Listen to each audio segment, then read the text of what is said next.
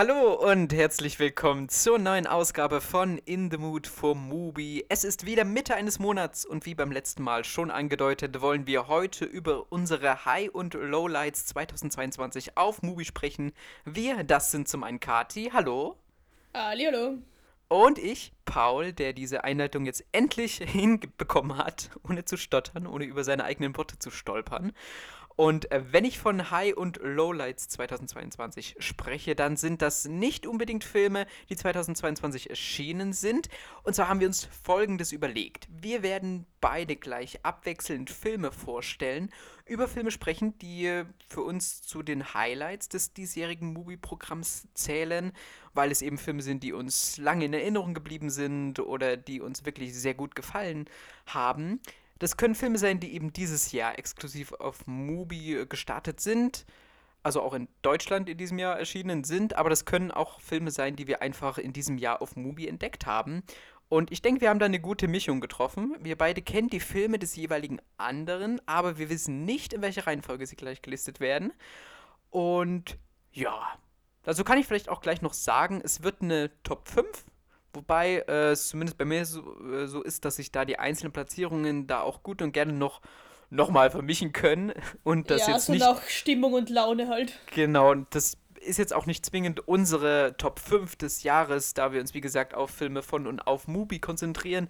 Und äh, da jetzt beispielsweise Kinofilme gar nicht so eine große Rolle spielen. Das stimmt, ja. Wenn ihr unsere Top 5, Top 10 oder was auch immer ganz unabhängig von Mubi sehen möchtet, dann folgt uns doch bei Instagram oder bei Letterboxd. Oder bei Letterboxd, ja.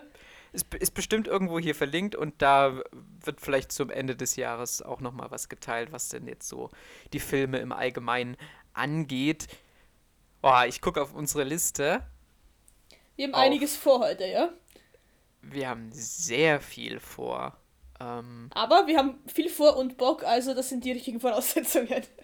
ja, ich, ich denke schon. Ähm, wir werden auf jeden Fall auch einige Filme wieder zusammen gesehen haben, weil wir uns sie selber gegenseitig empfohlen haben oder einfach weil wir sie tatsächlich auch zusammen dieses Jahr geschaut haben. Wollen wir starten? Das erste ist ja eher so eine unrühmlichere Kategorie, aber wir wollen es vielleicht auch mal zeigen, weil wir haben es ja nun High und Low Lights. Ähm, und man mag es uns vielleicht manchmal nicht anhören, aber ja, auch wir gucken manchmal einen Film, dem genannten Streaming-Anbieter, mit dem wir übrigens keine Kooperation haben, auch wenn der Name jetzt schon sehr oft hier gefallen ist. Aber wir würden, würden jetzt nicht Nein sagen. Also Mubi, wenn ihr, wenn ihr wollt, wir sind offen für alles. Genau, auch wir schauen hin und wieder mal einen Film, wo wir uns danach denken, hm, naja, Ja, was ob wir den jetzt hätten gesehen? sehen müssen, weiß ich nicht. Ähm, über einen haben wir letzte Woche geredet. über Death Proof. Ähm, Ja, das war dein Lowlight. Das ist für mich definitiv kein Lowlight gewesen, sondern eher so ein Highlight. Aber ja, ich weiß, dass du mit dem nicht so viel anfangen konntest. ja, der, der, der steht bei mir tatsächlich in der kleinen Lowlight-Liste mit drin. Aber wie sieht's denn bei dir aus? Was steht da bei dir so drauf? Das weiß ich tatsächlich nicht so richtig. Ja, da muss ich sagen, dass dieses Jahr so entertainment-technisch, also sei es jetzt Musik, Spiele oder jetzt Filme, Serien, eigentlich für mich ein ganz gutes Jahr war. Also jetzt nicht nur von Sachen, die dieses Jahr erschienen sind, sondern generell, was ich dieses Jahr einfach so entdeckt habe. Das fängt an bei Musik, wo sehr, sehr viele Bands, die ich sehr geil finde, sehr, sehr guten Album veröffentlicht haben das Jahr, die ich, ich weiß nicht wie oft gehört habe, mein Spotify-Rückblick sagt sehr oft. Und geht weiter über Videospiele, die entweder das erschienen sind, die ich sehr gut fand, oder die ich einfach entdeckt habe das Jahr. Und ja, deswegen ist meine, meine Lowlight-Liste zum Glück auch nicht so lang. Es stehen nämlich nur ganze zwei Filme oben. Und der eine ist Playlist. Da geht es um eine Frau, die Comicbücher publishen will, aber da oder sind in Comicbook-Publisher reinkommt, aber gar keine Erfahrung darin hat, dann auch mit ihrem Freund Schluss macht, von dem sie, glaube ich, schwanger ist. Und es ist irgendwie, es ist gar nichts hängen geblieben von diesem Film. Und ich weiß auch nur, dass ich mir, während ich geschaut habe, so gedacht habe, so, hm, ich bin mir nicht sicher, was hier passiert, warum es passiert. Und ich glaube nicht, dass ich es gut finde. Ich weiß nicht, hast du den gesehen? Äh, nee, ich habe ihn auch tatsächlich erst verwechselt mit einem anderen Film. Playlist, stimmt. Ach nee, Playlist ist das, was du, Genau, was du ja, ja, gesehen genau. hast, ne? Ja, ich hatte noch irgendeinen anderen, den hatte ich nämlich auf Mubi geschaut. Äh, es war auch einer mit Play. Playback. Playback, Playback. okay. Äh, Mit dem hatte ich den verwechselt. Es war auch äh, es ist nur ein Kurzfilm. Äh, ja, nein, deinen habe ich nicht gesehen. Nö. Okay, ja. Und äh, ich weiß nicht, der hat mir, er hat mir nichts gegeben. Ich fand den, ich fand den nicht gut. Ich finde den auch nicht. Also ich habe jetzt dann so überlegt, ob, also ein gutes Zeichen dafür, dass ich den Film gut fand, dafür zu kommen heute noch öf Öfteren, äh, ist immer, dass mir einzelne Szenen hängen bleiben und die ich mich dann bildlich sehr genau erinnern kann, wie die ausgeschaut haben, was passiert ist und so. Und bei dem Film ist einfach gar nichts hängen geblieben. Also weder irgendwelche Dialoge, noch irgendwelche Bilder, noch irgendwelche, noch nicht mal die Geschichte richtig. Also der war eher so, ich will es mal sagen, irrelevant. Und ja, hat mir nicht wirklich, auch nicht wirklich Spaß gemacht. Ja, bei mir ist es eher so dieses Jahr. Ich habe wahnsinnig viele Filme gesehen, die so, die so, so, so, so mittel, so mittel Ja, ich meine, zu, zu deiner Aussage, dass du wahnsinnig viele Filme gesehen hast. Ich meine, wenn ich mit meinen Freunden irgendwie rede oder so und wir darüber reden, von meinem besten Freund halt oder so, was für Filme wir jetzt äh, geschaut haben oder was auch immer. Und wir beide führen ihr brav Letterbox-Tagebuch. Und wenn ich dann irgendwie oder sage, dass ich das Jahr, und es stand heute der 13.12., 216 Filme dieses Jahr geschaut habe, dann kriege ich schon Blicke. Nenn es einfach mal Blicke. Wenn ich dann aber auf deinen Letterbox-Account schaue, Paul, und sehe, dass du dieses Jahr 658 Filme geschaut hast, weiß ich mir nicht, ob ich mir vielleicht doch Sorgen machen sollte. Es sind viele Kurzfilme dabei. Ja, ja, würde ich jetzt auch sagen. Also ich habe, wie gesagt, nur zwei Filme auf meiner äh, Flopliste eigentlich. Und der zweite ist... Ja, also der zweite ist Revenant. Oh, den ich das Jahr auch auf dem Movie gesehen habe. Der war mal Film des Tages im Jänner oder im Februar oder so. Ich weiß nicht, ob ich da noch in Schweden war oder nicht. Und ob der da auch in äh, auf Movie war. Auf jeden Fall war der oder auf Movie habt ihr da gesehen. Und ja, also warum Leonardo DiCaprio für den Film den Oscar bekommen hat, weiß ich nicht. Äh, Das soll nicht so klingen, als würde ich. Ich finde Leonardo DiCaprio ist ein guter Schauspieler. Ich finde auch Wolf of Wall Street ist ein sehr, sehr, sehr guter Film, in dem er echt gut spielt. Warum er dafür keinen Oscar bekommen weiß ich bis heute nicht. Warum das Revenant geworden ist, keine Ahnung. Ich fand den von vorne bis hinten eigentlich nicht gut. Ähm, nichts an diesem Film hat mir irgendwie irgendwas gegeben. Ich fand den teilweise, also, oder streckenweise echt fad. Viele Szenen einfach unnötig und einfach nur in die Länge gezogen. Wir wissen mittlerweile alle, dass wir beide nichts gegen Filme haben, wo Leute mal 10 Minuten lang in die Ferne starren. Aber bei dem, der hat mir absolut gar nichts gegeben. Ich hatte keinen Spaß mit dem. Er war viel zu lang und ich war froh, wie er vorbei war. äh, ewig her, dass ich den geschaut habe. Ja, Wahrscheinlich äh, im Release-Jahr hat jetzt auch keine Motivation, äh, ihn zu rewatchen, als ich ihn. Aber ich glaube, ich fand ihn nicht ganz so schlecht wie du. Also ich glaube, ich konnte durchaus was damit anfangen, aber ich war jetzt auch nicht hellauf begeistert ja, äh, also. davon. hätte, also, wie gesagt, ich kann, ich, also ich kann, ich, ich kann mich, im Gegensatz zu Playlist, kann ich mich sogar ähm, an Szenen aus dem Film erinnern, aber an alles, was ich mich erinnern kann, fand ich einfach nicht gut. Also ich habe noch, bei mir stehen jetzt auch noch so Sachen wie äh, That Kind of Summer, der kam Anfang diesen Monat. Das Death Proof steht drauf. Ähm, Ja gut, Death Proof, das würde ich mal starkes Veto einlegen. Trockener Sommer fand ich jetzt auch nicht so toll. Ähm, aber ich habe noch eine Enttäuschung, weil ich mich auf den wirklich gefreut hatte, aber dann doch schon ein bisschen enttäuscht. Und das ist jetzt nicht, also ich würde ihn jetzt, würde nicht sagen, dass das ein schlechter Film ist oder ich Mhm. würde ihn jetzt nicht da einordnen, wo ich die anderen auch einordnen würde. Aber das ist Cow von äh, Andrea Arnold. Nicht, nicht, First Cow, mit dem wir letzte Woche geredet haben, oder letzte Woche, letzte, also November Recap geredet haben, sondern nur Cow, oder? Genau, Cow. Nur Cow. Also war, war das jetzt Imperativ von Kauen oder Kuh? Okay. also das ist im Wesentlichen auch das, was passiert. Menschen kauen. so Nahaufnahmen von, das ist so ein John, John Smith Kurzfilm, es sind einfach nur Nahaufnahmen von Gesicht und Menschen kauen einfach. Genau, äh, eingeteilt in drei Akte. Im ersten Akt essen sie Gemüse, im zweiten Reis und im dritten Schokolade. Nein, es geht um Cow, also Kuh, Englisch für Kuh. Ähm, und dieser Film zeigt einfach das, den Alltag einer Kuhdame in einer auf einem ja, es ist, es ist ein Hof, wo eben auch verschiedene Kühe sind, wie sie auch teilweise wie in einer ja, Fabrik schon fast leben. Und dieser Film ist wirklich ein Dokument, in dem er den Tag mit Fokus auf die Kuh die ganze Zeit äh, dokumentiert. Und es gibt nicht noch, ähm, es gab ja vor, also letztes Jahr gab es diesen Dokumentarfilm Gunda, wo es um eine Ah, ja. Schweinedame ging, wo auch Genau, nur das Schwein in, im Vordergrund stand. Da noch ein bisschen mit Schwarz-Weiß-Bildern und so ein bisschen Was immer ein ästhetisiert. Pluspunkt ist. Ähm. und ja, bei Kau, es wird eben, also es ist der Alltag und ich verstehe oder diese hohe Authentizität oder diese, diese Nüchternheit, dieses, das, was wirklich den Zugang erschwert. Es gibt auch keine Texttafeln, es gibt kein Voice-Over, es gibt nichts, es ist einfach bloß dieses Miterleben, dieses, diese also ist, wird ja nichts gesprochen im ganzen Film. Nee, nee, nee, nee, nö. Die ganze, nö. Also es wird nichts gesagt.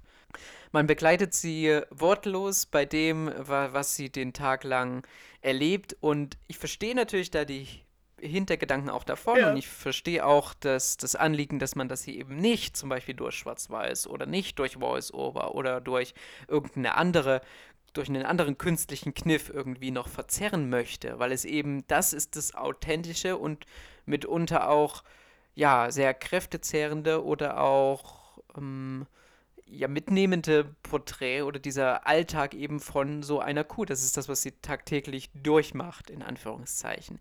Aber für einen Film oder für eine Dokumentation, was es ja letztendlich ist, die, ich glaube, sie geht sogar über 90 Minuten, ja, hat sie mich leider kaum am Ball gehalten. Ich glaube, ich hätte mir das auch bei der Hälfte der Laufzeit gut vorstellen können. Und gerade mit den Vorstoß, Vorschusslorbeeren, die da mit dem Film einhergingen auf diversen Festivals, ähm, hatte ich mir was anderes erwartet. Vielleicht liegt es auch ein Stück weit an den Erwartungshaltungen. Wie gesagt, kein Ja, schlechter Film, klar. aber ja, ich, ich saß ein bisschen davor.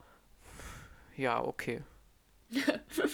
Gut, aber nachdem wir jetzt die Stimmung so richtig schön runterzogen haben mit den Filmen, die wir nicht mochten, können wir jetzt zu den Ja. Filmen kommen, die wir gut fanden dieses Jahr.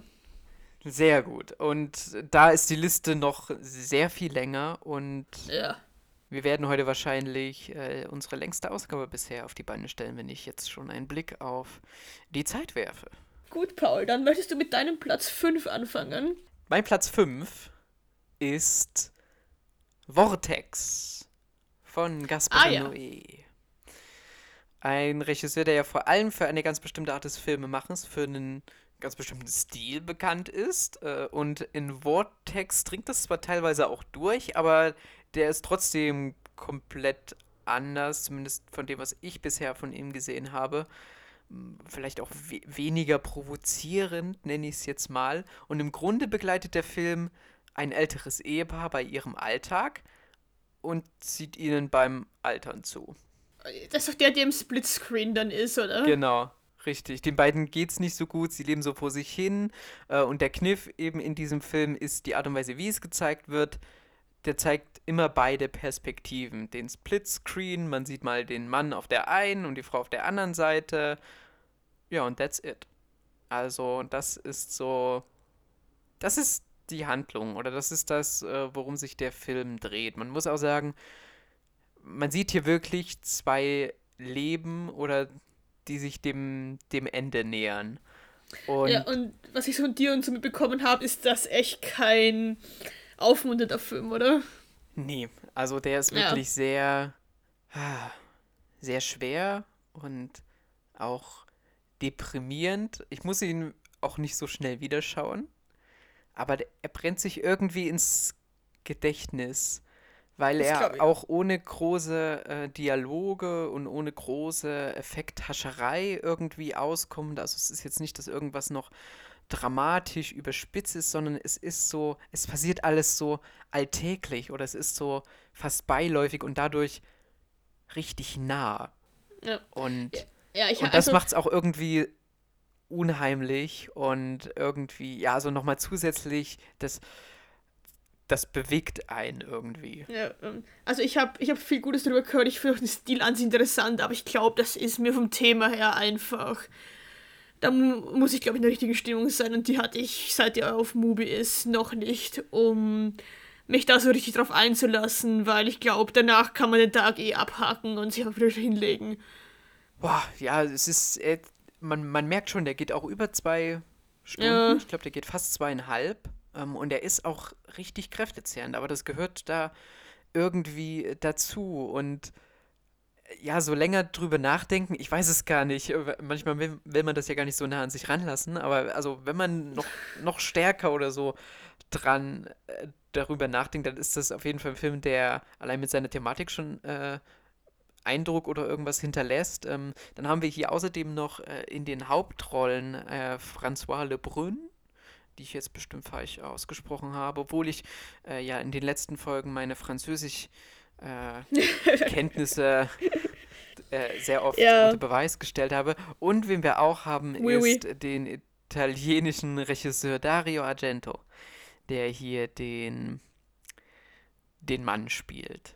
Genau. Also es ist auf jeden Fall ein Experiment, oder ja, kann man es Experiment nennen. Ja, es ist schon ja etwas ungewöhnlicher mit dem Split Screen und ich finde es auch überhaupt nicht überfordernd oder so, weil tatsächlich, wie gesagt, auch nicht so viel passiert. Also man sieht halt Alt den Alltag und meistens, wenn der eine irgendwo hingeht, sitzt der andere im Bett oder macht sich gerade fertig oder so. Also es ist jetzt nicht so, dass sich da die großen Dinge überschneiden und dann man hastig hin und her blicken muss, was geschieht jetzt hier, was geschieht da. Aber es hat natürlich auch nochmal durch diesen Spl Splitscreen so, das ist ein Ehepaar, die jetzt aber so getrennt voneinander, auseinander sprichwörtlich leben und dann eben auch sterben.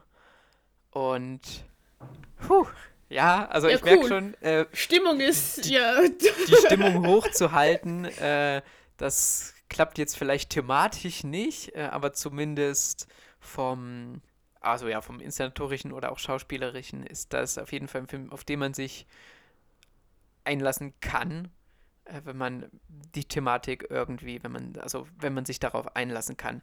Das ist auf jeden Fall, ja. der, der bleibt in Erinnerung, würde ich sagen.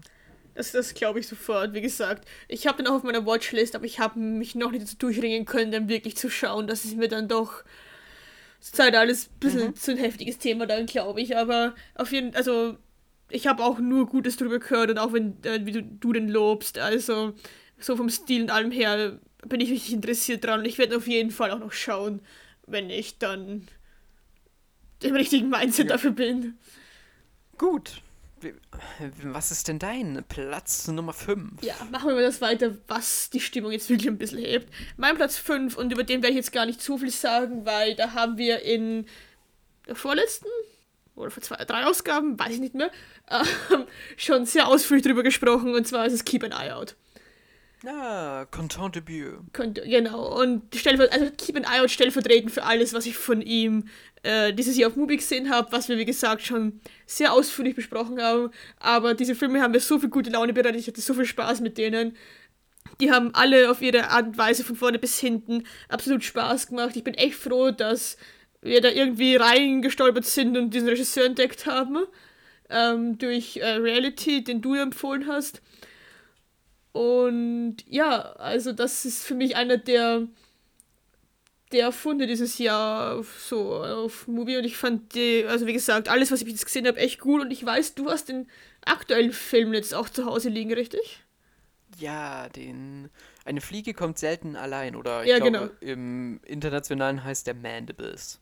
Ah den ja, ich mir logisch. bestellt äh, und den habe ich auch schon gesehen und ja, hat mich jetzt tatsächlich nicht ganz so abgeholt wie viele, also wie die, die über die wir geredet haben, wie Die Wache und äh, Ich liebe deutsche Reality, Titel.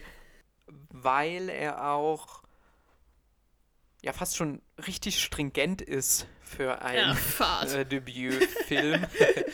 Und ich meine, das, was passiert, ich meine, ich kann es kurz, kurz umreißen, es geht auch um zwei Männer, die finden in einem Auto eine riesige Fliege und fahren dann mit ihr durchs Land. Und allein von der Prämisse her wäre bestimmt auch noch was anderes äh, oder noch viel mehr drin gewesen, aber äh, der Film oder aus dieser Prämisse, das ist schon fast ein Understatement, was er damit macht.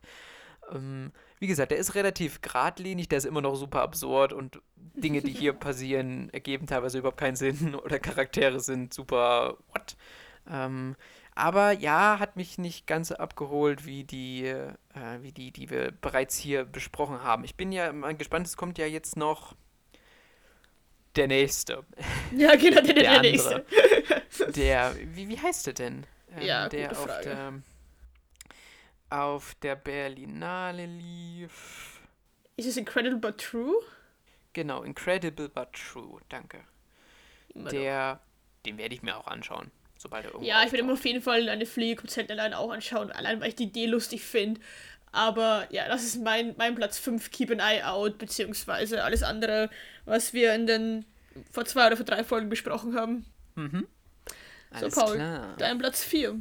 Mein Platz 4 ist Memoria. Ah, ja, den habe ich auch gesehen. Abhichatpong Virase Takul. Ein Film mit Tilda Swinton. Über die wir auch schon viel geredet haben. Ja, ja.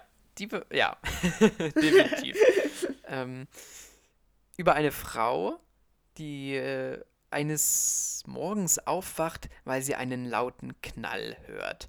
Und daraufhin geht ihr dieser Knall oder dieses Geräusch nicht mehr aus dem Kopf. Sie versucht dieses Geräusch irgendwie nachzubilden. Sie geht auch in ein Tonstudio und will dieses, dieses Geräusch re- rekonstruieren und auch den Ursprung davon herausfinden. Und da entspinnt sich eine ganz, ganz langsam, ganz, ganz ruhige erzählte Odyssee eben auf der Suche nach diesem Geräusch, kann man sagen. Ich glaube, das Aufregendste, was in diesem Film passiert, ist, es gibt eine kurze Sequenz äh, von einem Parkplatz, auf dem ganz viele Autos stehen und da fangen plötzlich alle, alle Autos an, äh, mit ihren Alarmanlagen oder Hupen oder was auch immer zu tröten. Ich glaube, das ist das Aufregendste Ja. wirklich, was in diesem Film Also, passiert. der, der ist echt. Ähm, also schöne Grüße an eine Kollegin von uns, die liebe Theresia, die den Film auch gesehen hat, mit dem wir an anderer Stelle auch schon besprochen haben, die das alles absolut katastrophal fad fand, was da passiert. ähm, was ich auch nachvollziehen kann, aber ich fand den auch, also ich fand den auch super, so wie du. Ähm, allein diese, diese Idee, diesen ganzen Film und dieses eine Geräusch irgendwie zu stricken und diese verschiedenen Ansätze, die sie hat, um diesem Geräusch näher zu kommen. Und auch was dann am Schluss passiert, was dann echt äh, Wege annimmt, wo ich so war, oh, wo kommt das her? Es wird auch nicht erklärt, es ist einfach so. Aber ja, der hat auch, da, sind, da sind sehr viele Szenen, die mir auch sehr stark in Erinnerung geblieben sind, von denen ich immer noch fasziniert bin, wie man so einen Film aufbauen kann, über so eine, über so, ein, so, ein, so einen Knall im Prinzip. Und wie, wie ruhig ein Film über ein Geräusch sein kann. Ja, ein, ein Vertreter des Slow Cinema. Und also das ist ja wirklich, also wir beide haben ja auch Drive My Car gesehen und dagegen ist Oh, Drive My Car ja ja. wirklich ein Actionfilm. Oh ja, absolut. Das ist fast wie Fast and Furious im Gegensatz dazu. Also Memoria ist wirklich still, ist meditativ, ist diese, aber ich finde eben, wie er zum Beispiel sich diesem Geräusch widmet, wie er Geräusche und oder wie er die, die Tonebene und die Bildebene auch irgendwo gleichsetzt, weil er dieses Mhm. Geräusch wirklich so fokussiert, wenn er, wenn äh, Jessica, also Taylor Swinton da mit äh, versucht, dieses Geräusch zu rekonstruieren und dann neben diesem Tontechniker sitzt und dann, ja nein, da muss noch mehr, da muss noch mehr Tiefe rein oder Ja, können genau, wir so den, die gleiche, die sie bringt, dann wie es Ja. sich für sie genau, sie können wir das anhört. runder machen, können wir Genau. das, das ist, fand ich echt faszinierend. Also in solchen Stellen, da, da, da hing ich wirklich an diesem Film, weil ich gedacht habe, ach krass, es ist irgendwie, hat was Faszinierendes und so natürlich auch irgendwie eine Abwechslung. Ich meine, natürlich, ich gucke gerne ruhige Filme, aber das ist dann trotzdem nochmal dieses Slow Cinema, also überhaupt von dem, äh, von dem Herrn. Also das ist seine Sparte. Er macht immer wieder solche. Ähm, auf Cemetery of Splendor gab es, glaube ich, auch mal auf Mubi. Und ich finde es total faszinierend. Und gegen Ende wird es, nimmt es ja dann nochmal Ausmaße an oder andere. Da kann man dann auch Mhm. ganz viele, also da gibt es dann auch Ebenen, wo, wo man das rein äh, interpretieren kann. Es wird vielleicht so ganz äh, mit dem Hauch auch so ein bisschen ins Esoterische, aber der bewahrt sich dann auch so ein bisschen davor, indem er das Ganze dann ja fast zu einem Science-Fiction-Film Ja, macht. er gibt einem verschiedene Auswege für das, was passiert. Ich glaube auch, wie ja. man irgendwie, wenn man selbst auch veranlangt ist, sieht man da ganz sicher auch komplett andere, weil ich habe ich es auch so wie du eher auf dieser Science-Fiction-Ebene gesehen, aber ich glaube, wenn man da anders bewandert ist, kann man da auch ganz, ganz viele andere Sachen drinnen sehen. Das finde ich sehr faszinierend. Und ich meine, er geht auch was zweieinviertel Stunden und da, ja. das ist dann schon eine Bank, da muss man auch durch, aber ich finde das absolut wert. Ja, aber ich finde es ich gut, dass er halt dann am Ende diesen, diesen Twist oder so, das noch mhm. mit dem Science Fiction mit reinbringt, weil ja. ich glaube, sonst wäre es nur so, wäre es noch zu lose gewesen oder dann wäre es zwar, also dann wäre es doch dann eher so ein bisschen, aha, okay, was, was ist jetzt hier die Spiritualität oder so. Ähm, deswegen passt es mich das für mich so, auch vielleicht als kleiner Science-Fiction-Fan, der auch äh, mal so ruhige, ganz äh, wirklich zurückgeschraubte Science-Fiction äh, auch mal gerne sieht, passt das für mich sehr gut. Also ja, wirklich, da steckt auch noch mehr drin. Da ist es, ich finde es, mich hat er auf eine, auf eine Art und Weise schon fasziniert. Und allein, dass man da trotzdem dran bleibt und dass man auch mal ganz still einfach mal so hinhört oder auch mal einfach nur Stille um sich herum hat, das, das, das hat schon irgendwas. Aber natürlich, man muss ja. zu, so, zu der Art des Filmemachens einen Zugang haben und jeder, der vorher nichts mit Slow Cinema, mit diesem speziellen Slow Cinema nichts anfangen konnte, der wird jetzt nicht automatisch durch Memoria dazu bekehrt. Aber ja, auch, Memoria, auch allein schon der Titel, äh, der lässt natürlich auch wieder äh, einiges an Spielraum offen. Also ist auf jeden Fall auch eine Filmerfahrung, die auf ihre ganz eigene Art und Weise irgendwie in Erinnerung bleibt. Absolut, ja. Gut, dann mache ich mal den Platz 4 und es bleibt musikalisch, würde ich sagen. Und zwar ist mein Platz 4 ähm, Die Legende des Ozeanpianisten. Hm. Ein Film aus äh, 1998. Da geht es um einen ja, um einen, um einen Säugling, der auf einem Schiff gefunden wird und dann dort von der Crew aufgenommen wird und dann herausfindet, dass er ein musikalisches Wunderkind oder Genie ist und anfängt auf der, mit der Bordband äh, Klavier zu spielen und das Schiff auch sein ganzes Leben nie verlässt. Und sein ganzes Leben findet auf diesem Schiff statt. Er freut sich dann mit, ähm, mit dem Trompetenspieler an.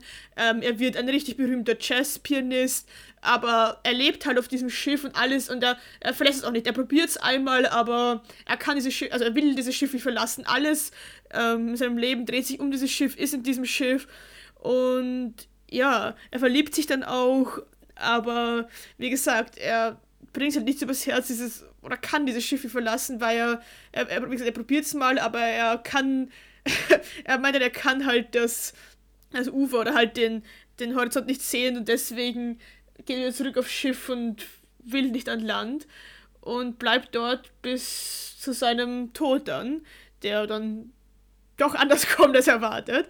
Genau, die Hauptrolle ist, ähm, ich weiß nicht, wie man ausspricht, Tim Roth? Tim Roth. Roth, ja. genau. Den ich ja, den ich ja sehr mag, den, also zumindest seit äh, Lie to Me. Lie to me. Aber ja. Regisseur übrigens Giuseppe Tornatore, den der ein oder andere vielleicht vom Film Cinema Paradiso kennt. Genau, ja.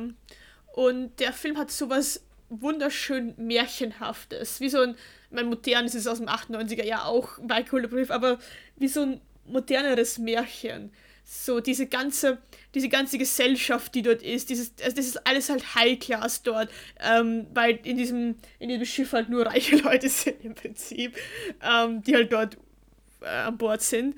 Und sie halt alle eben in Smoking und dann sie, äh, liebt sich dann so ein Klavierduell mit einem richtig bekannten Pianisten. Und das hat alles sowas sowas schön Märchenhaftes, sowas Verträumtes, sowas, sowas, er hat, er, die, er, hat immer so eine Kindlichkeit irgendwie, wo sich einfach freut, dass er Klavier spielen kann, weil das ist, er gern macht. Und das hat mich so richtig, weiß ich, den Bandsong, das hat mich so richtig glücklich beim Zuschauen gemacht, wie, wie, wie schön und wie einfach das ist, wenn das, äh, wenn er da einfach am Klavier sitzt und spielt und da sein Leben verbringt. Und der hat mich von seiner ganzen von dem ganzen Stil her, von der ganzen Geschichte, auch in die Überhandlungsstory, die eingepackt ist, bis hin zum Schluss echt gepackt und fand ich einen echt schönen Film, den ich das gesehen habe. Ja, ist auf jeden Fall äh, schon äh, Kontrastprogramm zu zu, zu meinen bisherigen Plätzen, weil Ja. der ist wirklich, der ist leicht, sage ich mal. Also so von seiner, von seiner Atmosphäre her. Ja, Und, er ist auf jeden äh, Fall noch leichter als Memoria. Das leichter. Stimmt. ja, ja, ja, auf jeden Fall. Ähm, und noch ein großer Name, der äh, auch hier vor allen Dingen, den es hier vor allen Dingen zum Hören gibt, äh, Ennio Morricone, der hier zum Teil die Filmmusik Ja, ähm, genau. beigesteuert hat.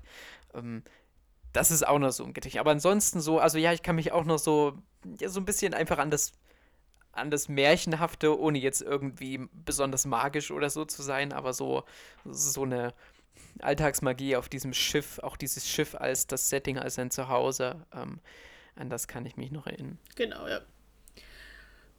Gut, dann bevor wir jetzt mit den nächsten Plätzen weitermachen, wir haben auch auf Instagram gefragt, wo ihr uns übrigens folgen könnt, in dem Mut von Mubi, ähm, was so eure äh, Highlights dieses Jahr waren, jetzt abgesehen auch von Mubi. Und wir haben ein paar interessante Einsendungen bekommen, Paul. Ja, wir haben zum einen von Torben RRR Ja, genau, der auf Netflix, glaube ich, läuft zurzeit. oder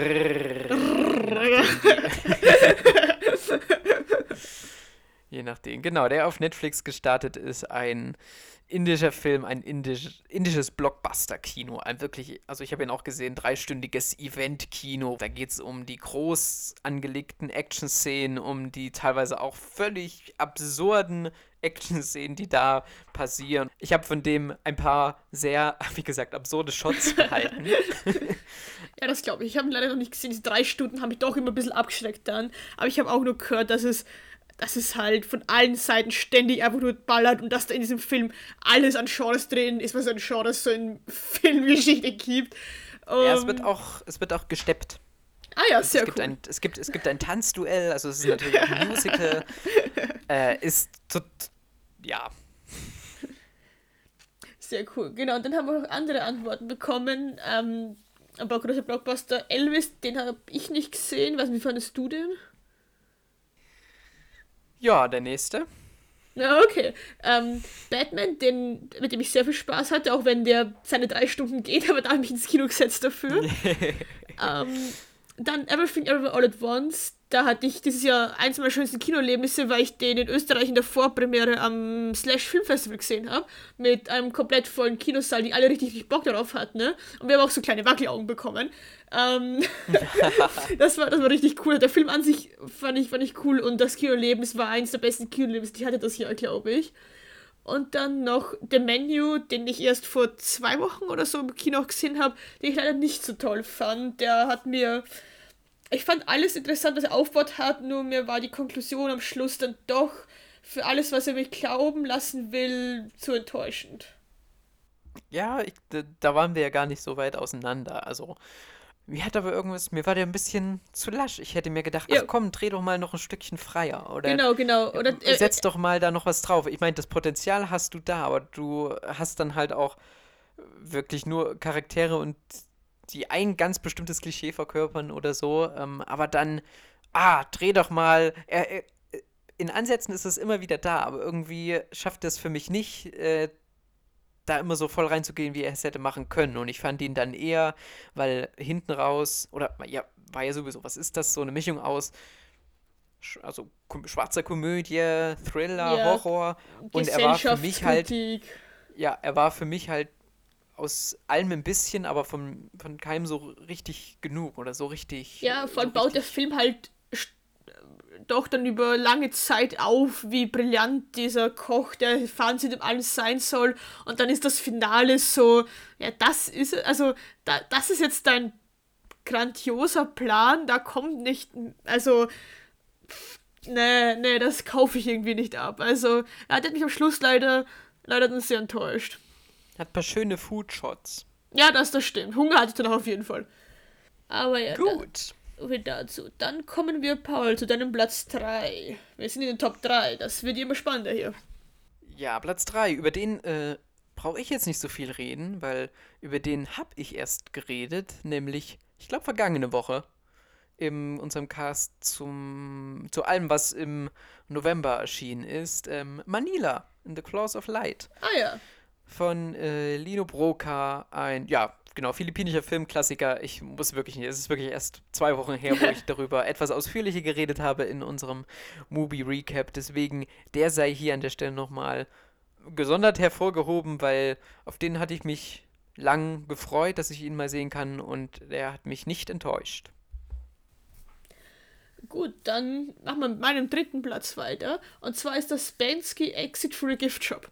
Eine Mockumentary, Fragezeichen, ähm, von Banksy, dem äh, Street Art Künstler, über einen anderen Street Art Künstler, der ja seine Karriere anfängt, ähm, auch mit dem ähm, dem sein Cousin der Typ ist, der die ganzen Space Invaders Mosaike überall pickt hat und dann eben auch Banksy kennenlernt und dann der seinen und der dann eine eine irgendwie eine, eine Dokumentation über seinen Werdegang dreht und ja, ich bin mir nicht sicher, ich glaube, niemand ist so richtig sicher, ob das jetzt wirklich eine Dokumentation oder doch eher eine Mockumentary ist.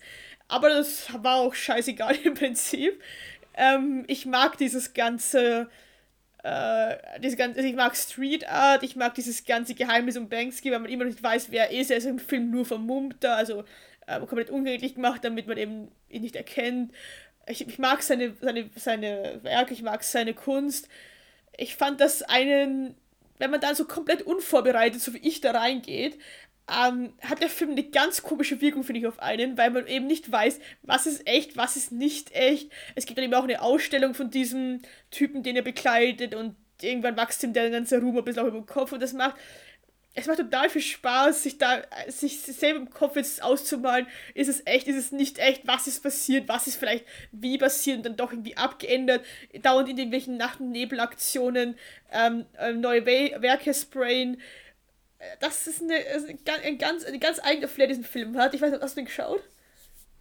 Nee, und ich habe geschaut, äh, als ich den, als ich wusste, dass du ihn nimmst, wollte ich ihn eigentlich nachholen, aber den gibt es leider zurzeit nicht mehr. Ja, den gibt es leider nicht mehr, ja. Der war, der war mal ähm, auf Movie, den gibt es leider nicht nur auf Mobil. Aber ich finde diese ganze Stimmung, die dieser Film hat, diese ganzen, diesen ganzen, diesen ganzen Flair, dieses ganze, doch alles ein bisschen illegal und auch, sind alle irgendwie sympathisch und diesen, diesen, ich, ich, ich, ich nenne es mal Skater-Vibe. Ich weiß nicht, ob das Sinn macht, aber so dieses, dieses bisschen rebellische, was da alle haben und so.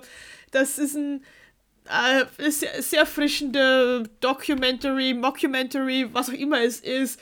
Ähm, ich würde hier gerne das englische Wikipedia zitieren. When asked if the film is real, Bensky simply replied yes. Was ich eine sehr schöne Antwort darauf finde. Ähm, es ist eine, eine interessante, ein Einblick, interessanter Einblick in diese ganze Street Art Welt, weil auch viele Leute drin vorkommen, von denen man hundertprozentig auch schon Werke gesehen hat.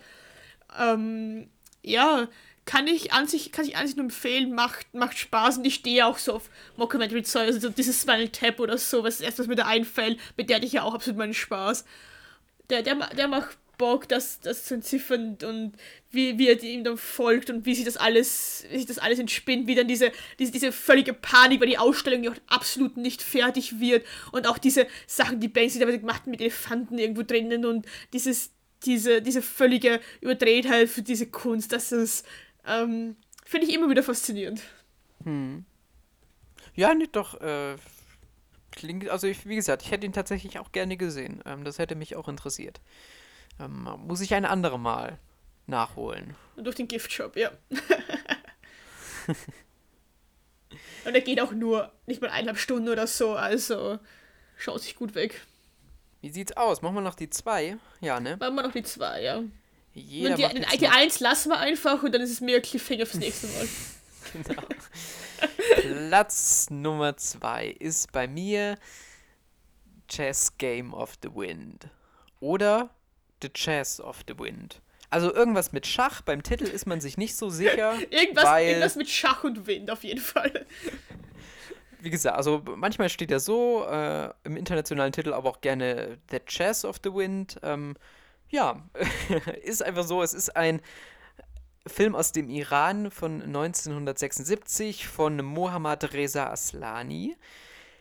Und allein schon der die Hintergrundgeschichte dieses Films äh, ist schon, ah, ist schon total verrückt. Oder also, dass wir den jetzt äh, zu Gesicht bekommen haben, der ist im Rahmen des World Cinema Projects, ist der auf Mubi gestartet oder in Kooperation mit dem. Und es gibt auch einen äh, Text von der Tochter des Regisseurs, die so ein bisschen die Restaurierung dieses Films mit begleitet hat. Und da schildert sie auch diese Hintergrundgeschichte, nicht nur, dass der Film bei seiner bei seiner ersten Aufführung schon äh, sabotiert worden ist, weil es da wohl Konflikte zwischen dem Regisseur und dem, dem Festival gab. Dann wurde der Film verboten im Zuge der iranischen äh, Revolution 1979 und hatte erst gar nicht die Chance, irgendwo äh, noch groß ausgespielt zu werden. Dann ist er verschollen, jahrzehntelang, und dann hat man ihn irgendwann in einem kleinen Trödelladen wieder entdeckt und dann letztendlich restauriert, sodass man den, also wirklich, der ist, ich glaube, der ist vor zwei Jahren oder so ist er wieder entdeckt worden. Ähm, und dann hat man ihn restauriert. Ja, ich wollte den ja, also der ist schon ewig auf meiner Watchlist. Ich wollte den eigentlich, seit ich jetzt weiß, welche Filme da in den Top 5 sind, noch schauen. Nur ich konnte leider meine Leute, mit denen ich gestern Film geschaut habe, nicht dazu überzeugen. Ein ähm, ja, dann. Den iranischen Film aus den 70ern zu schauen. Ja, den iranischen Film aus den 70ern zu schauen. Es wurde halt doch Pitch Perfect. Aber wie gesagt, der, der steht auf meiner Liste. Ich finde ich find allein den Titel schon ansprechend. Ich finde irgendwie Chess mhm. Game of the Wind finde ich sehr schön. Ja. Ähm, Erwarte nur nicht, dass die Leute Schach spielen. ja, nein, aber ich finde den Titel an sich einfach, einfach schön. Ja, der aber, ist schon sehr ja, poetisch. Ja, genau. Und der, der ist auch auf meiner Liste, seit ich den da mal auf Mubi, der war glaube ich Film des Tages gesehen habe, ich den auf meiner Watchlist da und bin, wie gesagt, bis nicht dazu gekommen, weil ich dann gestern doch Pitch Perfect schauen musste, aber manche Sachen müssen halt dann auch einfach sein. ja, aber ja, ich kann ganz, ganz kurz, worum es geht. Ähm, also wir sind in Teheran in den 1920ern ähm, und da stirbt die Matriarchin einer Familie und es beginnt ein Ränkeschmieden zwischen verschiedenen Personen um das Erbe und mehr möchte ich zur Handlung auch gar nicht das sagen. Das klingt halt absolut nach allem, was ich irgendwie geil finde, so mit Intrigien und. Ah, man ist, also ich finde, man ist auch sofort drin in dem Film. Ich habe den gestern nochmal angefangen, weil ich gedacht habe, vielleicht schaffe ich ihn nochmal. Ich habe ihn leider nicht nochmal ganz geschafft, aber sofort drin. Es beginnt mit Trommeln, es beginnt mit einem Voice-Over, es werden die verschiedenen Figuren vorgestellt, darunter ja, die geil, Tochter. Alter der Verstorbenen. Es ist eine Frau im Rollstuhl, die eine der zentralen Frauenfiguren in diesem Film ist. Und dieser Film, der fühlt sich auch auf eine ganz auf seine ganz eigene Art und Weise modern an. Und es ist so Kammerspielartig. Selten gibt es mal Blicke außerhalb des Herrenhauses da, meist vielleicht zu so ein paar oh, ja, Frauen. Alles, alles, was du sagst, finde ich einfach nur, spricht mich absolut an. Ich habe ich hab richtig Bock zu schauen. Ich will noch so bald wie möglich schauen. Weil alles, was du sagst, denke ich mir so, geil, geil, ja, finde ich noch geiler. Es wird, also es wird immer besser. Ja, ja, ja. Ich mache noch ein bisschen weiter. Ja, bitte, gerne. nee, nee äh, nur noch kurz, also wirklich, es, es ist schon fast ein kleiner Genremix, so aus Melodram und dann eben so einer Kriminalgeschichte oder auch so mit ein paar Horrorelementen, gerade zum Ende hin, da steigert sich das auch von der Inszenierung, da wird das Sounddesign, die, die, die Hintergrundmusik wird dann auch mal ein bisschen vielleicht experimenteller. Du hast, du spürst wirklich diesen Sog von, von der Gier auch und der hat, der liefert Bildkompositionen, die auch in der Restaurierung richtig schön zur Geltung kommen. Der hat symbolträchtige Bilder, der hat malerische Bilder. Also wirklich, ah, hier, da steckt, steckt sehr viel drin. Ich finde wirklich, und vielleicht, Kathi, wenn du ihn gesehen hast, und vielleicht ja. wird es dann ja zur nächsten ähm, äh, Ausgabe unseres Movie-Gestöbers hier, vielleicht können wir da über den auch noch mal im Detail ja, reden. Ja, können wir gerne machen. Der kam so ein bisschen aus dem Nichts. Um, ähm, und hat mich dann wirklich sehr, sehr überrascht. Und vielleicht ist es auch ein bisschen die Überraschung, die mich jetzt hier so hoch auf Platz 2 heben lässt, aber das auf jeden Fall auch dank des World Cinema Projectors, äh, wo ich vielleicht gleich auch nochmal drauf zu sprechen komme. Ja. Dann mein Platz 2 und Paul, das wird dich sehr freuen, weil das ist auch eine Regisseurin, die ich nur durch dich und durch Mubi kennengelernt habe. Und zwar ist es Augenblicke Gesicht einer Reise. Ja. ich könnte jetzt eine Stunde drüber reden. Ja, ich auch, Alter. Ein Film von Agnes Varda und äh, dem Streetkünstler J.R., wo sie in dem Bus von JR, der auch äh, die es klingt, es klingt wie, wenn ich einen neuen Fast and Furious pitch, Alter. In dem Transporter von JR, der auch ein Sofortbildautomat ist und riesige Schwarz-Weiß-Plakate ausdrucken kann, äh, ist durch Frankreich fahren in Dörfer und dort einfach mit Menschen reden im Prinzip und die Geschichte von diesen Menschen hören, die sie dann auch meistens ihn fotografieren lassen und sie diese Porträts oder diese Bilder dann groß in den Dörfern aufhängen. Und ja, es ist halt ein, ein Dokumentarfilm über diese Menschen, über das Leben in diesen Dörfern. Ähm, und ich finde, es gibt ein schönes Zitat von JR, das ist, indem wir Porträts vergrößern, machen wir kleine Momente groß, und zwar im Leben von Leuten, die nicht im Scheinwerferlicht stehen. Und darum geht es auch wirklich. Es geht um ganz normale Leute, es geht um Fabrikarbeiterinnen und Fabrikarbeiter, um Verkäuferinnen und Verkäufer, um Leute, die von diesem Dorf leben. Und die erzählen, oder... Diese, die, diese eine Frau, die da in diesem kleinen Dorf, bei diesem kleinen, was war das, Marktplatz, da wird sie dann, also wird ein Bild von ihr gemacht und dann wird dieses Porträt dort an so einer Hauswand, genau, an so einer ja. alte, ja, an so einem etwas ältere Hauswand und dann, dann sitzt sie einfach dort und Leute machen plötzlich Foto von ihr und genau, äh, ja. Das und ist es ist, es ist, es ist sehr, sehr schön. Es ist alles sehr menschlich, wie es bei eigentlich immer ist. Also es ist auf alles auf einer so schönen menschlichen, herzlichen Ebene. Die Bezie also diese Beziehung zwischen Agnes Wada und JR, die sich in diesem Film entwickelt, ist wunderschön mit anzusehen. Ähm, ich finde, das ist ein richtig, richtig herzlicher, menschlicher und ehrlicher Film, der, ein, der absolut Spaß macht zu schauen und der einem ein so ein schönes und wohliges und Gefühl gibt und irgendwie so ein bisschen Glauben an die Menschheit zurück, dass es doch noch gute Leute gibt, die schöne Sachen machen und dass deren Geschichten halt auch erzählt werden. Und das klang jetzt cheesy, als es sein sollte, aber ich fand den wirklich, wirklich schön. Und ich finde, wenn es einem schlecht geht, kann man diesen Film schauen und man wird danach wieder gute Laune haben, weil alles so herzlich ist, was dort passiert und mit so viel Liebe, dass es einfach, einfach nur schön ist.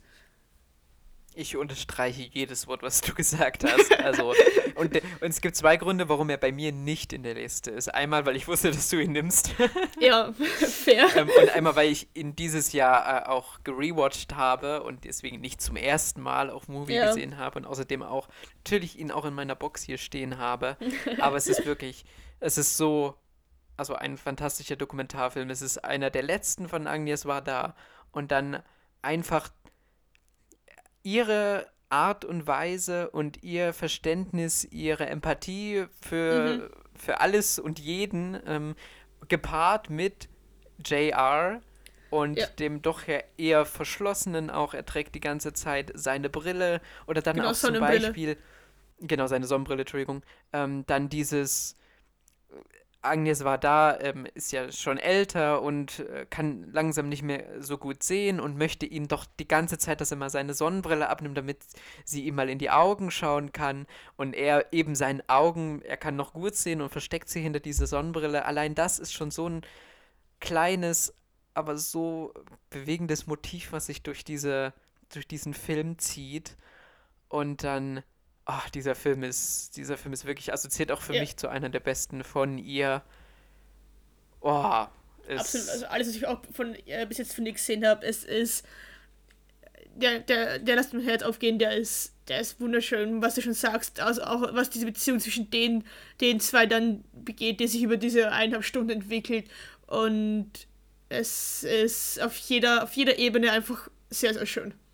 Und vor allen Dingen ist es auch nochmal was für, für Leute, die sich öfter mal mit Film beschäftigen, weil da auch so, also auch ganz viele Referenzen oder Referenzen an die Kunst, Referenzen an die Film, das macht sie ja auch immer, das macht ja. sie auf so eine natürliche Art und Weise, dass es niemals jetzt so ein, so ein plakatives, hier ist eine Hommage oder hier ist eine Referenz an den und den Film, sondern das fließt bei ihr so wunderbar ein und also und dann entdeckt man halt immer noch so viel. Es gibt hier ein, die, stellen, die beide stellen hier eine Szene aus die Außenseiterbande von Jean-Luc Godard da, wenn sie da durch das äh, Museum fahren.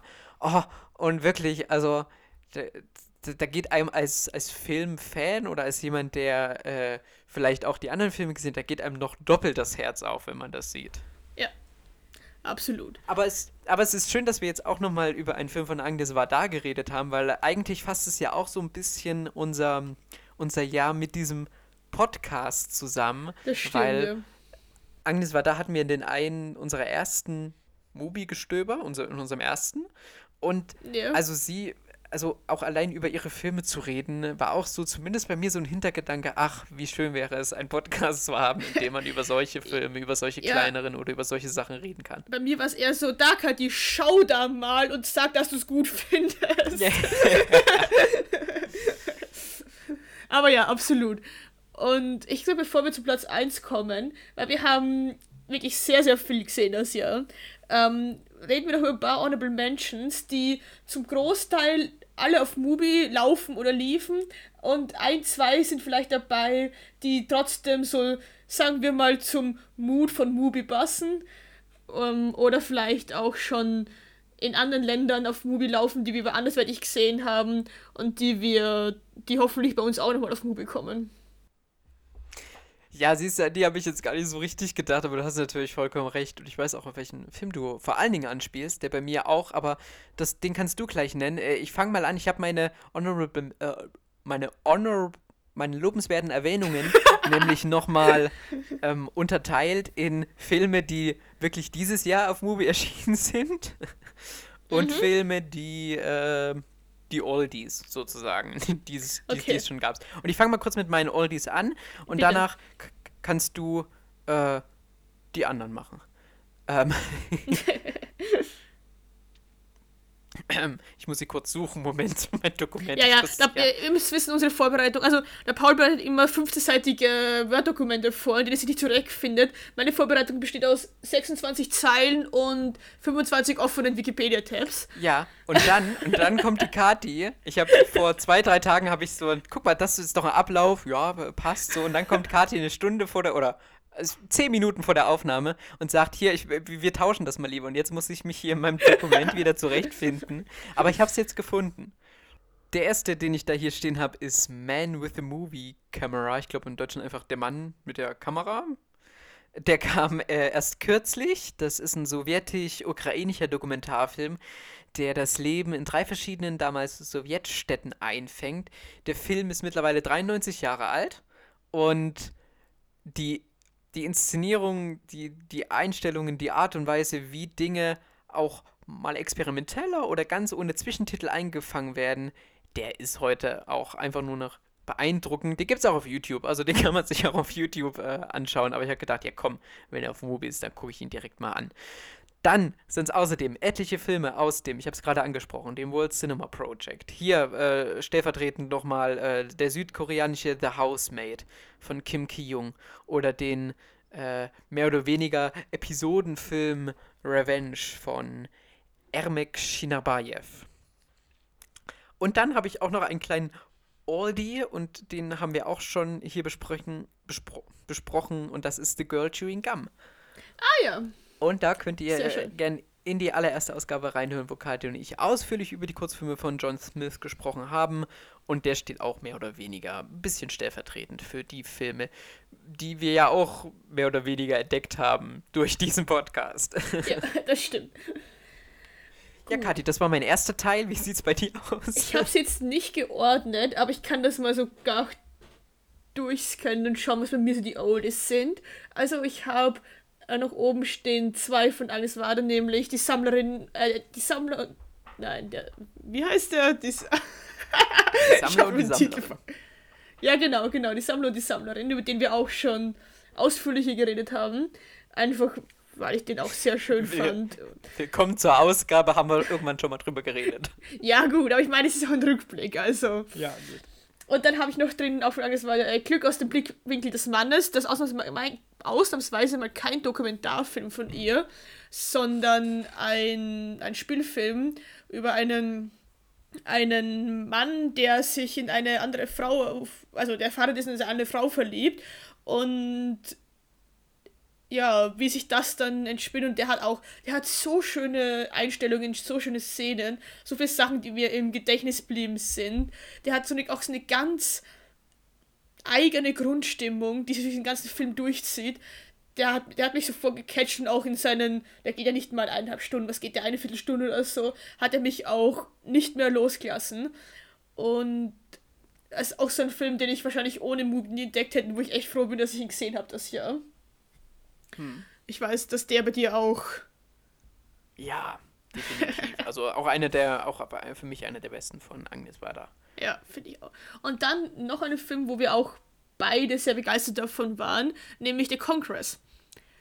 Mhm. Mit äh, Robin Wright, die sich da selber spielt, äh, in einer Welt, in der Leute eingescannt werden können und dann ihre animierten Ichs, also ihre Rechte im Prinzip an ihrem animierten Ich verkaufen, die dann einfach freien Filmen verwendet werden können.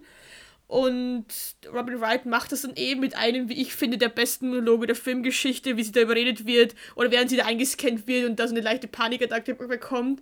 Ähm und ja, und dann geht sie eben auf so einen Kongress ein paar Jahre später, in der in so einer animierten Welt halt stattfindet, wo sie davor so eine Droge schlucken muss, damit sie eben zu, zu einem animierten Ich wird und dort dann nochmal ähm, im Prinzip auch die Rechte in ihre Persönlichkeit verkauft und dort noch mehr wirklich wegkommt aus dieser Welt, weil dann äh, Sachen schief gehen. Aber der heißt, es ist eine ganz eigene Mischung aus diesem, aus Realteil und, ähm, und Animationsteil, die eben durch diese, diese Prämisse von diesem Schauspielerinnen und Schauspieler werden eingescannt und leben im Prinzip für immer als animierte Ichs weiter total interessant verwoben ist. Und ja, ich fand den auf sehr vielen Ebenen sehr faszinierend, wie man das miteinander verbinden kann, wie man, was es für Probleme gibt, was ja auch, keine Ahnung, ähm, was es für Probleme gibt, wenn man seine Rechte in seinem Ich, in seiner Persönlichkeit verkauft, wie Technologien die Welt, das Handeln, die beeinflussen und ja, das war ein sehr, sehr, sehr beeindruckender Film.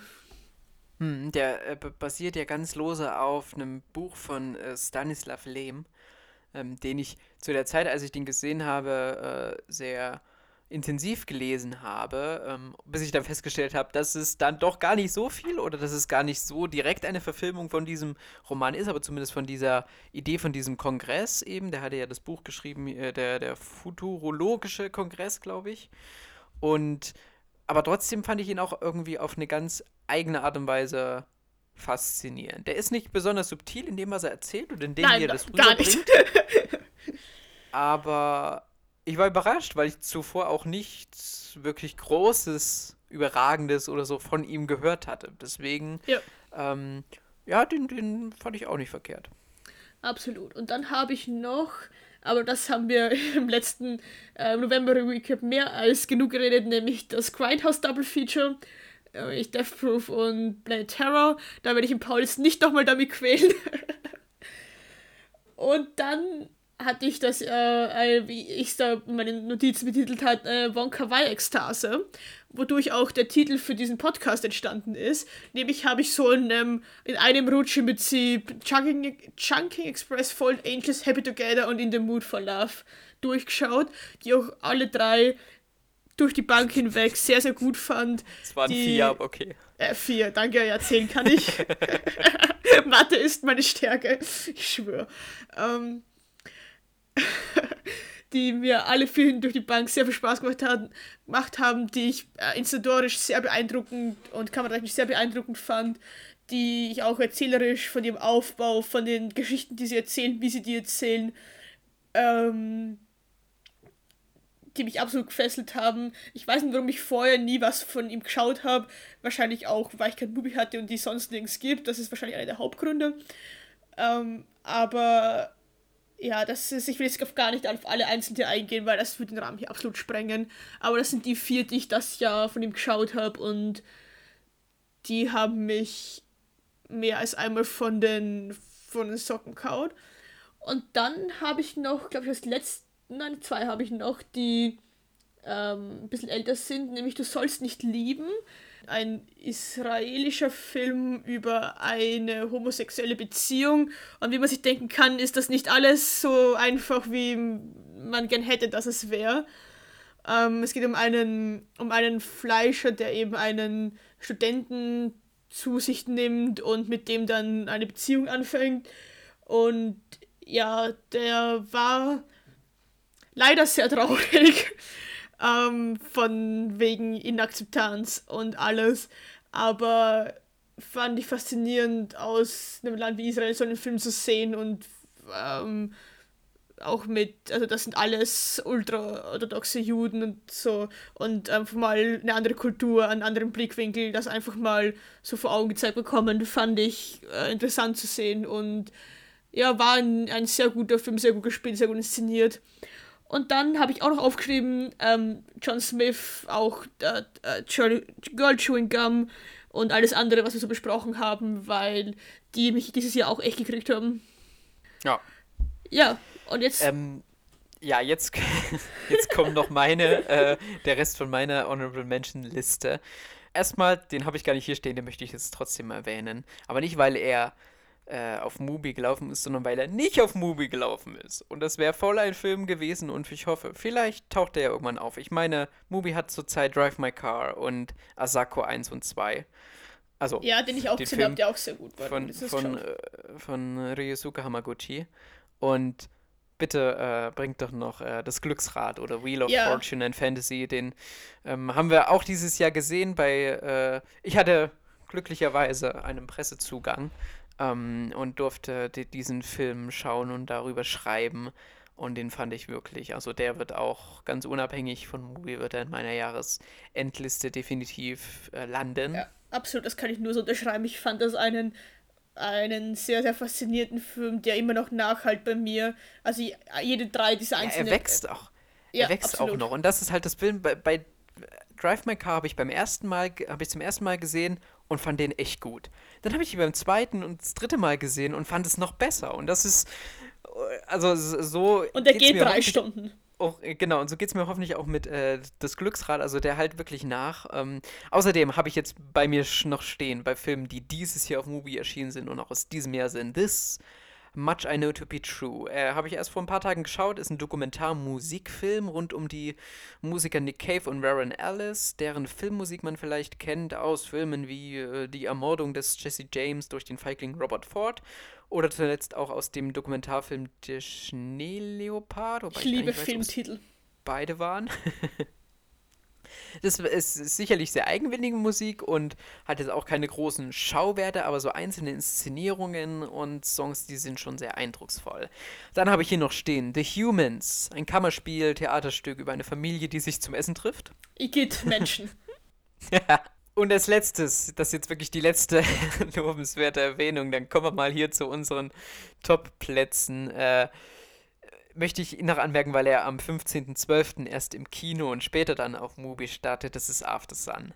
Das Regiedebüt von Charlotte Wells über eine junge Frau, die sich an einen Urlaub mit ihrem Vater erinnert und das Ganze wird in Archivaufnahmen und Rückblenden erzählt, wie sie eben als Kind mit ihrem Vater eine Woche in der Türkei verbringt und das ist ein ganz unaufgeregt erzählter Film, der die Beziehung dieser beiden Figuren erkundet, der nicht zu viel in Worte packt, der sich stets diese junge Perspektive behält und der auch viel über Andeutungen erzählt und unter seinen ja, unter seiner sommerlichen Oberfläche durchaus äh, tragische oder zerbrechliche Dinge beobachtet. Wahrscheinlich nicht für jedermann wie so vieles, was wir hier besprechen, denn er ist sehr langsam und in dem, was er zeigt, auch manchmal sehr banal alltäglich, aber dadurch irgendwie schürfen sich die einzelnen Facetten, wie ich finde, gut raus. Und wenn er da mal auf Movie ist, und Kati, du ihn vielleicht auch gesehen hast, das wäre auch so ein Kandidat, wo wir vielleicht auch nochmal drauf eingehen könnten. Ja, sehr schön. Also ich habe aus dem Jahr noch, ich habe auch ähm, äh, Wheel of Fortune Fantasy, also das Glücksrad, den ich absolut faszinierend und schön fand und den ich noch mindestens 100 Mal sehen möchte, glaube ich. Dann habe ich noch Decision to Leave, der ziemlich jetzt aktuell ist, den ich auch von seiner instantologischen Spielereien her so schön fand, ähm, der seinen Zuschauern nie langweilt dadurch, wie er Sachen zeigt und wie er Sachen erzählt und auch durch das, was er erzählt und den ich auf so vielen Ebenen faszinierend fand. Und dann habe ich noch, ähm, wie manche Kollegen Paul von uns behaupten würden, einen Film, der nur für mich gemacht wurde, nämlich Der schlimmste Mensch der Welt. den ich auch das äh, gesehen habe, der auch von dem, also er ist vom letzten Jahr bei uns als das Jahr erschienen. Und den fand ich auf so eine ehrliche und verranzte Ebene sehr, sehr schön. also diese, die Hauptperson ist halt eigentlich gar nicht sympathisch, soll sie auch nicht sein. Ähm, aber trotzdem versteht man, warum sie struggelt und wie sie struggelt und was ihre Probleme sind. Und da das alles nicht so einfach ist und mit welchen Sachen man sich auseinandersetzen muss. Und den fand ich. Der hat mich auf einer ganz komischen Ebene abgeholt, aber den fand ich sehr faszinierend, sehr schön und ja, doch einiges an Wahrheit drin in diesem Film. Und dann möchte ich noch einen Film erwähnen, der auch auf Movie passen würde, aber leider nicht auf Movie läuft, denn da habe ich auch einen Pressezugang gehabt das Jahr. Und ähm, bevor ich das Glücksrad gesehen habe, wäre das vielleicht sogar äh, mein Top-Film, weiß ich nicht. Ähm, aber das ist Firebird. Hab ich auch ähm, nicht gesehen.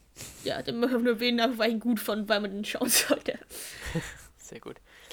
So, bevor Kathi jetzt gleich ihren Abschlussmonolog hält, denn ich, ich weiß, weiß welcher denn ich weiß, welcher Film bei ihr übrig bleibt, ähm, äh, komme ich zu meinem letzten Film, den ich jetzt hier noch mitgebracht habe. Und das ist, und da habe ich ein bisschen getrickst. Ich meine, du hast bei dem ersten Platz auch ein bisschen getrickst, dazu kommen wir gleich. Ich habe ein bisschen getrickst, weil der ist, zum Zeitpunkt der Aufnahme ist er noch gar nicht auf Mubi. Der kommt aber aller Voraussicht nach, wenn mich das Mubi-Programm nicht anlügt, ähm, kommt er am 25.12. Oldboy. Also am ersten Weihnachtsfeiertag äh, auf Mubi. Und es ist ein Film aus diesem Jahr von Céline Sciamma. Es ist Petit Maman. Von dem ich schon, den ich nicht gesehen habe, aber von dem ich schon so viel gehört habe, dass ich kaum erwarten kann, dass der auf Mubi kommt und ihn endlich schauen kann. Ja, ich habe den im Kino gesehen. Ähm, da lief er ja auch dieses Jahr und es ist eine ganz, einfach eine ganz kleine Geschichte. Der geht auch, ich glaube, der geht etwas über 70 Minuten. Ähm, es geht um eine junge Familie, Vater, Mutter, Kind, die nach dem Tod der Großmutter das Haus äh, der Großmutter so ein bisschen auf Vordermann bringen, beziehungsweise da die, die Schränke ausräumen und so weiter. Und äh, die Tochter findet äh, in dem Wald, in dem angrenzenden Wald äh, da draußen, plötzlich äh, eine Spielgefährtin ähm, und diese Spielgefährtin, äh, die ist ungefähr in ihrem Alter und sieht ihre Mutter verdammt ähnlich. Und es entspinnt sich eine, ja, eine Geschichte, eine ganz, ganz kleine, so ein Drama, ganz kleines bisschen Coming of Age, vielleicht auch so ein bisschen Verlustverarbeitung oder so, wie man das auf ganz verschiedene Arten und Weisen macht. Die Mutter kapselt sich eher ab. Äh, das Mädchen, wie gesagt, äh, ja, trifft da auf quasi ihr Ebenbild oder auf ein Vergangenheits-Ich ihrer Mutter. Äh, der, über den will ich jetzt auch nicht so viel reden, weil vielleicht kommen wir dazu schon im äh, Dezember-Recap, was wir natürlich Ende Dezember bzw. Anfang Januar dann hochladen werden, darauf zu sprechen. Ähm, ein ganz stiller, kleiner, unaufgeregter Film, der aber jede von seinen 72 Minuten äh, mit Leben füllen kann. Ja, das klingt äh, absolut faszinierend. Ich freue mich echt schon auf den. Ich hoffe, dass ich den noch vielleicht für das Dezember-Recap dann schaffe, dass wir da ausführlich drüber reden können dann. Jo, na dann, was ist dein Platz 1? okay, also vielleicht habe ich ein bisschen getrickst, weil vielleicht habe ich den schon Ende letzten Jahres geschaut, aber es war irgendwie der 27. Dezember oder so es zählt nicht. Ach, das war fast schon das hier. Und es ist ein Film, der mich seitdem, obwohl es fast ein Jahr her ist, dass ich den gesehen habe, der mich einfach nicht loslässt. Ich habe immer wieder Momente, wo mir so random Szenen einfach aus dem Film in, mein, in meinem Hirn aufpoppen und ich einfach irgendwelche Ausschnitte drin habe, ich Sachen nachdenken muss.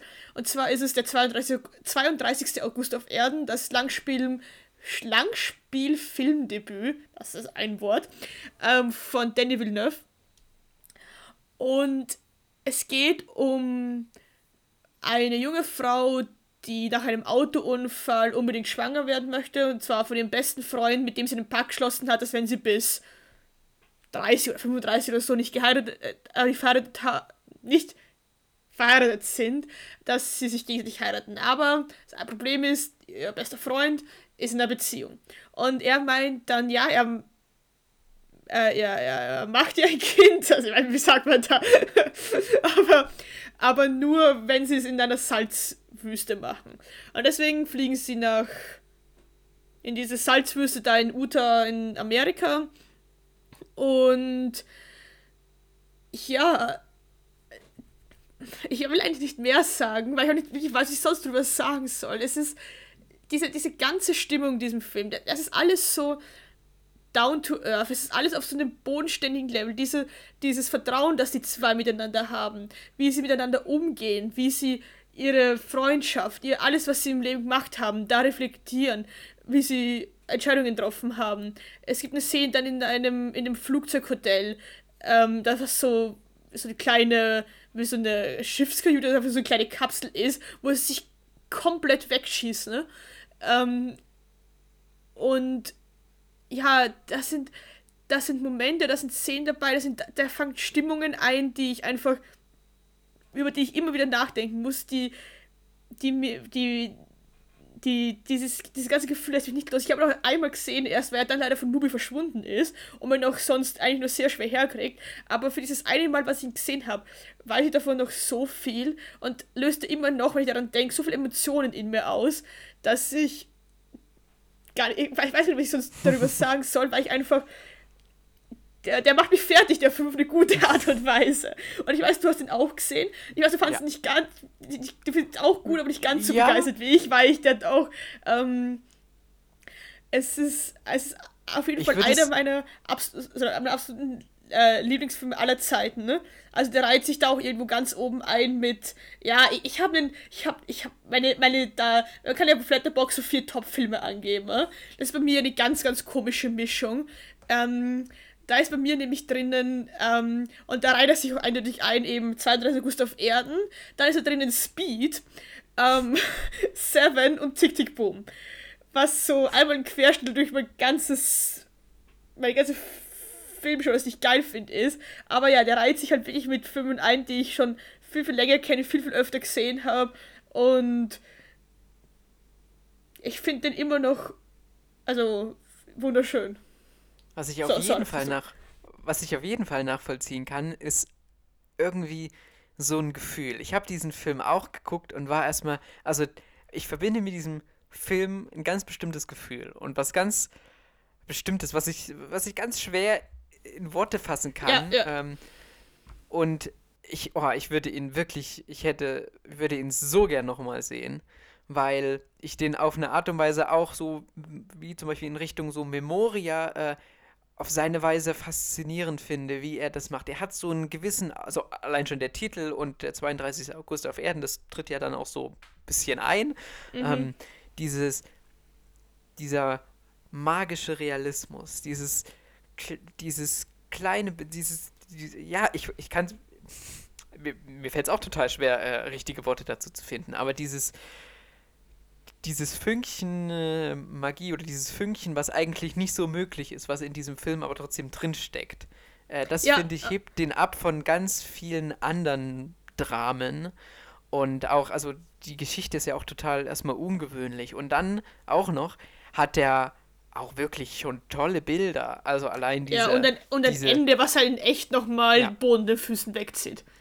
Diese, äh, die, diese Salzwüste, ja. die ist mir so äh, in äh, Erinnerung geblieben. Also da, da deutet sich schon so vielleicht Villeneuves Können für große Wüstenlandschaften, äh, was uns ja auch nächstes Jahr wieder erwartet, so ein bisschen an. Das hat ihn dort schon und selbst diese Wüste, äh, auch ohne Sandwürmer, war das irgendwie schon beeindruckend, was dort ja. gespielt hat. Also ich finde das schon so gesagt, dieses, dieses Fünkchen Magie, es ist halt, dieses Fünkchen Magie kommt irgendwie aus so viel, das ist ein bisschen wie bei Augenblick, ja, ein bisschen andere Art, aber dieses Fünkchen Magie kommt, finde ich, so aus diesem Zwischenmenschlichen, einfach, äh, einfach zwischen diesen, diesen zwei Freunden, die das sind, da kommt, das ist, das ist so ein, eine, eine schöne Ode an die Freundschaft und an die Sachen, die man erreichen kann oder die Menschen, die unterstützen.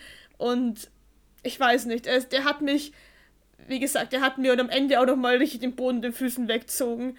Ähm, jeder, der die Möglichkeit hat, diesen Film irgendwo herzubekommen und zu schauen, tut es auf jeden Fall, weil ich kann nichts anderes als ein, Lo also ein Liebeslied auf diesen, Lied, auf diesen ein Liebeslied auf diesen Film singen. Und ich bin echt, echt froh, dass ich rechtzeitig von Paul überredet wurde, mir ein Movie-Konto zu machen, dass ich den Film noch dort oben, also auf Movie erwischt habe und äh, den noch schauen konnte. Ja, vielleicht ja nächstes Jahr zu Dune 2. Wenn Dune 2 ja. in den Kinos läuft, vielleicht gibt es ja dann wieder eine Villeneuve-Retrospektive. Äh, ich meine, ich brauche nicht viel, ich brauche eigentlich auch Tiefe, nur noch genau. der 32. August auf Erden. Dann, dann wären wir beide schon zufrieden. Ja. Gut. Absolut. Eieiei. Gut, das war sehr viel, aber es war auch unser Jahresrückblick. Ich finde, oh es ja, war so schön, das Jahr nochmal so rüber, rüber passieren Nein, vorüber passieren zu lassen. Das ist so. Revue passieren. Nein, Revue passieren, das habe ich gemeint, danke. Scheiß Französisch. Vorüber passieren. genau, ihr könnt uns noch auf Insta folgen, da heißen wir in the mood of Mubi oder uns auch eine Mail schreiben in the mood vom mubi.gmail.com und es würde uns sehr freuen, wenn ihr uns auf Spotify und iTunes bewerten könntet. Äh, da kann man Reviews und Sterne geben, das wäre sehr hilfreich. Ansonsten ist es wahrscheinlich die letzte Ausgabe das Jahr, oder? Wenn Dezember-Rückblick wird dann Anfang nächstes Jahr kommen. Ja, ist die letzte, letzte Ausgabe, genau. Äh, vielleicht auch nochmal äh, ein Dankeschön an euch, liebe ZuhörerInnen, die jetzt, jetzt noch dabei sind. Vielleicht hätten wir es vorher machen müssen. jetzt ist nur noch eh nur noch äh, die Hälfte oder nur noch ein Bruchteil dran. Ähm, aber trotzdem äh, ein kleines Dankeschön von uns beiden, denke ich, dass äh, wir tatsächlich äh, mit diesem Podcast auch ein paar Zuhörende äh, erreichen, zumindest wenn man unseren Statistiken Glauben schenken kann. Ähm, es macht auf jeden Fall sehr, äh, sehr viel Spaß, uns beiden. Ja, auf jeden Fall. Und ich hoffe, das hört man auch. Ja, und ich denke, da werden auch noch einige Ausgaben folgen im ja, nächsten Jahr. Äh, ich ich freue mich da äh, sehr drauf. Ja. Und äh, ja, würde ansonsten sagen, äh, wir wünschen euch ein paar schöne Feiertage wenn ihr das jetzt gehört habt. Und dann auch einen guten Rutsch ins neue Jahr. Und dann hören wir uns pünktlich so Anfang Januar dann auch wieder. genau. Auch von mir danke und schöne Feiertage. Und ja, bis in Januar. Danke, Paul. Ciao. Danke, Kathi. Tschüss.